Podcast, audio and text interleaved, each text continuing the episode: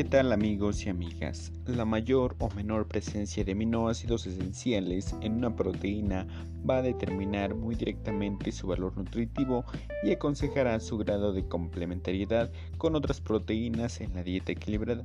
Hay que tener en cuenta que además del valor nutritivo puede ser modificado por distintos aspectos como alteraciones de las proteínas por distintas etapas de las cadenas alimentarias, al igual que algunos antinutrientes como inhibidores de la tripsina o quimiotripsina, por ejemplo, que van a dificultar la digestión y absorción de las proteínas de la dieta además como el grado de digestibilidad muy diferente entre las proteínas globulares y fibrosas. Proteínas de origen animal tales como el huevo, la leche, el queso, la carne o el pescado tienen una digestibilidad muy alta, cercana al 95%, mientras que el maíz tiene un 89% o las habichuelas un 82%. Y bien, la nutrición óptima exige una mezcla equilibrada de aminoácidos más fáciles de conseguir con alimentos de origen animal que de los vegetales por la mayor calidad biológica que supone las proteínas, aunque también su precio obviamente. Cuando una dieta se combina en diversas proteínas incompletas, estas deben figurar la misma comida porque serán precisos todos los aminoácidos para que en su momento se puedan sintetizar nuevas proteínas y asegurar el crecimiento. El concepto de aminoácido limitante se aplica al aminoácido esencial con peor representación en una proteína determinada. Habitualmente se refiere al triptófano, la treonina, la lisina o a la suma de metionina y cistina. Así, por ejemplo, una mezcla de cereales bajos en lisina y legumbres bajas en metionina pueden ser una fuente proteica inadecuada. Entonces el valor biológico de una proteína también representa la porción del nitrógeno absorbida que es retenida en el organismo para su utilización. Obviamente el valor biológico de una proteína es alto cuando contiene aminoácidos esenciales en proporción cuantitativa y cualitativa adecuada, ya que un papel fundamental de las proteínas de la dieta es el aporte de estos aminoácidos.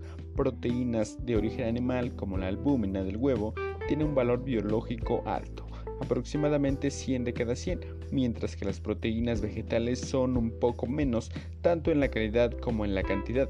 Por ejemplo, el gluten del trigo tiene un valor biológico de tan solo 42 de cada 100 en comparación con otras proteínas.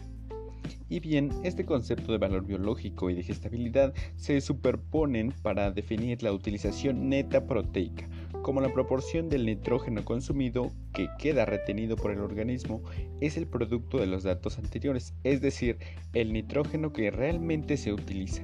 Y se utiliza también para una relación eficacia para considerar en definitiva las consecuencias que tiene la ingesta de proteínas sobre el crecimiento. Se trata del cociente entre el aumento de peso corporal y el peso de las proteínas consumidas en la dieta.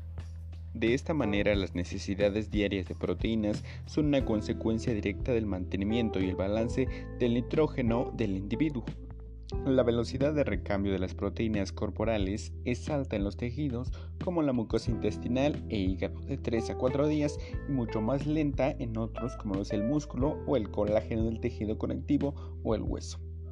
En una persona adulta se deben consumir aproximadamente 0.75 gramos por cada kilo de peso. Entonces, si una persona pesa 70 kilogramos y lo multiplicamos por 0.75 gramos de proteínas que deberá consumir, debe consumir aproximadamente 52.5 gramos de proteínas al día en raciones dietéticas recomendadas y esto va a cubrir prácticamente los requerimientos de la gran mayoría de los individuos sanos eh, considerablemente, pero esto puede cambiar de acuerdo al entorno socioeconómico de cada país o las importantes limitaciones que tenemos a lo largo de nuestra alimentación.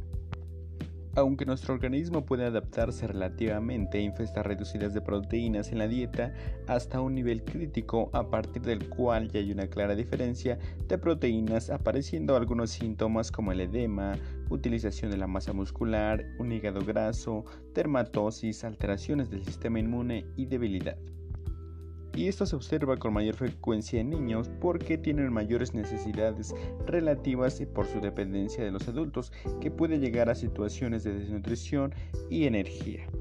Y bien, las proteínas de alta calidad, también llamadas de alto valor biológico o completas, son las que contienen todos los aminoácidos esenciales y estas se encuentran en alimentos de origen animal, principalmente carne, pescado, huevo y leche, aunque los cereales y las legumbres también se consideran alimentos con proteínas de muy buena calidad, pues además de aportar mucha cantidad de proteínas, contienen casi todos los aminoácidos esenciales, complementándose entre sí cuando se ingieren ambos.